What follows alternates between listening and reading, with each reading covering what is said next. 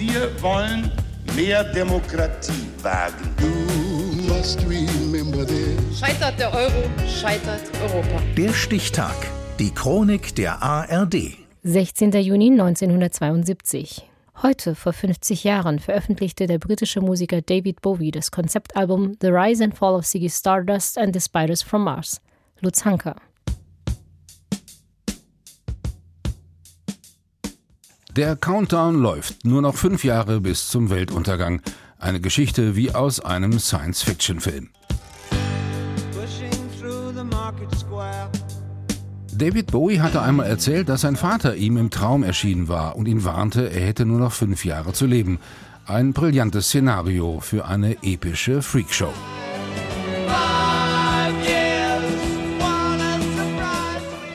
Doch die Aliens aus dem Weltall, die die Erde retten sollen, sehen so ganz anders aus als die verschwitzten langhaarigen Rockstars von damals. Ganzkörper-Glitzeranzüge, Federboas, Plateauschuhe und sehr viel Make-up und vorneweg ihr androgyner Anführer, Siggy Stardust, mit orangefarbener Fukuhila-Frisur. I was trying to be a one-man revolution.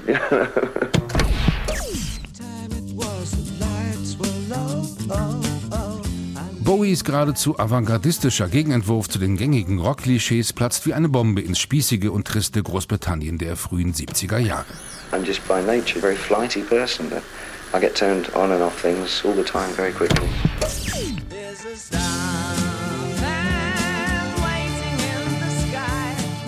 Der exzentrische englische Rock'n'Roll-Sänger Vince Taylor brachte Bowie auf die Idee mit seiner Kunstfigur.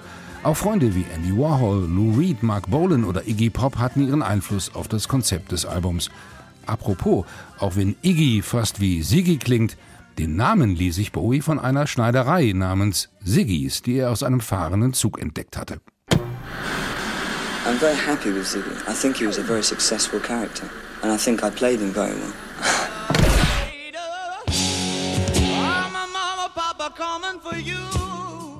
Musikalisch häutete sich David Bowie wie eine Schlange immer wieder neu. Jede Platte revoltierte gegen das letzte Album, egal wie erfolgreich es war. Ziggy Stardust verschmolz zu einem Amalgam verschiedener Stile und brachte Theatralik, Tanz und Pantomime in die Rockmusik.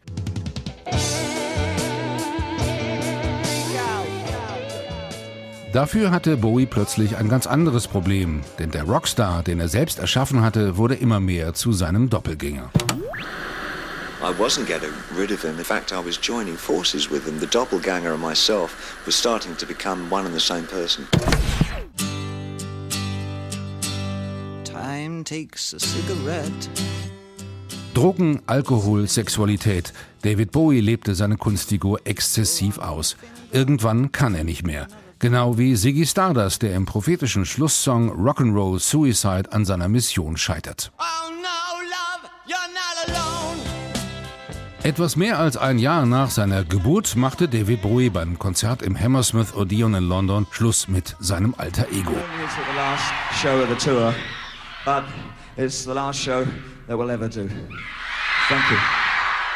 The Rise and Fall of Ziggy Stardust and the Spiders from Mars, das heute vor 50 Jahren in die Plattenläden kam, ist das stilprägende Konzeptalbum der Rockgeschichte schlechthin. Ein Album für die Ewigkeit. Auch die Aliens werden es lieben, wenn sie mal kommen. Ziggy played guitar. Thank you very much. Bye bye, we love you.